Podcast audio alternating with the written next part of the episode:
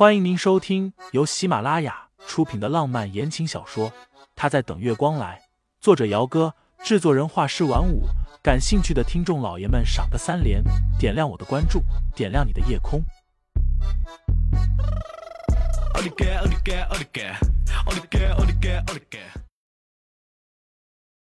第九十五章，你怎么来了？妈，我说了，我没事，就是最近压力太大了，内分泌失调而已。看什么妇科啊？私人医院门前，叶棠扭扭捏捏的，就是不肯进去。自从上次喝醉和一个陌生的男人意外的发生了关系之后，这几天叶棠一直觉得私处有些不舒服。她堂堂一个大小姐，因为怕丢脸，所以也不敢一个人去看医生，就这么忍了过来。昨晚叶棠回叶家吃饭。洗澡的时候，发现自己的某处不仅长了几个小小的白脓，而且还破了，味道闻着特别的恶心。叶棠当时救下了个半死，手机百度了一下，越看越心惊，最后没办法了，才把这事儿说给了母亲听。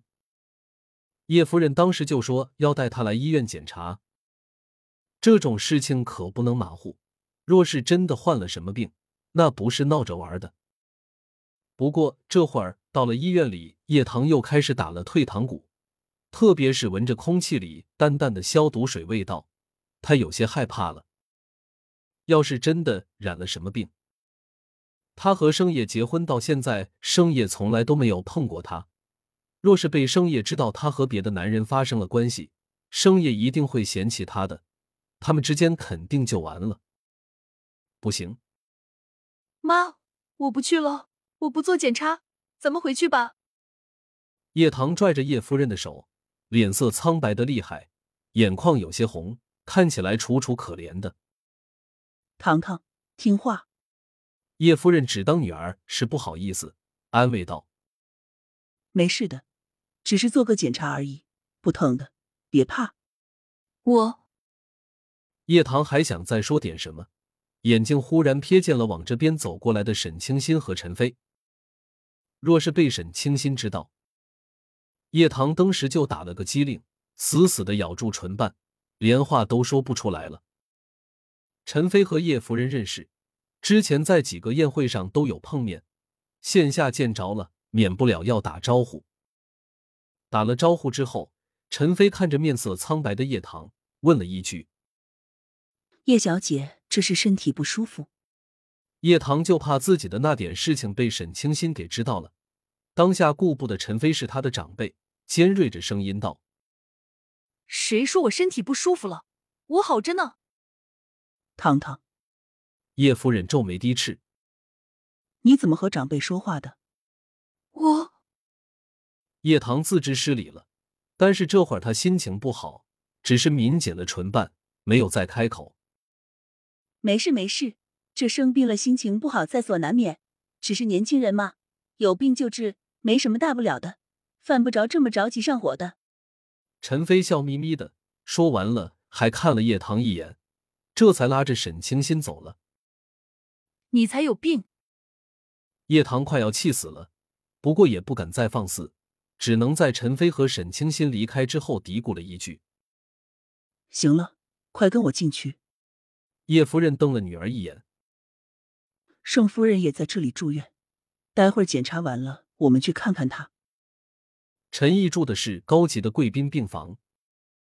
陈飞和沈清新到的时候，陈毅刚刚喝完了一小碗的蔬菜粥。盛老爷子亲自在病床边照顾，拿了纸巾给妻子擦手，又忙着给他削水果。行了，别忙了，我不想吃。陈毅这两天都没有什么胃口。因为盛思景和沈清心领证结婚的事情已经是板上钉钉的事实了，他一时气得头疼发作，口腔溃疡也犯了，整个人从头到脚都不舒服，更别提胃口不好了。盛老爷子劝他，别和自己的身体过不去，看看这两天你人都憔悴了。陈毅刚想说，那还不是让你儿子给气的，结果还没开口。敲门声先响了起来。